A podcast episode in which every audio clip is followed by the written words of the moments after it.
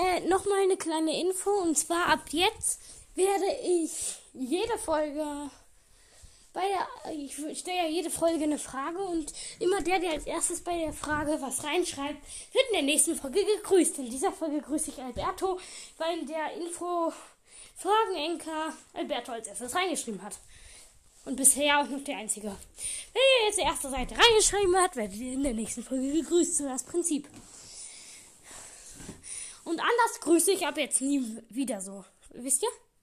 Okay.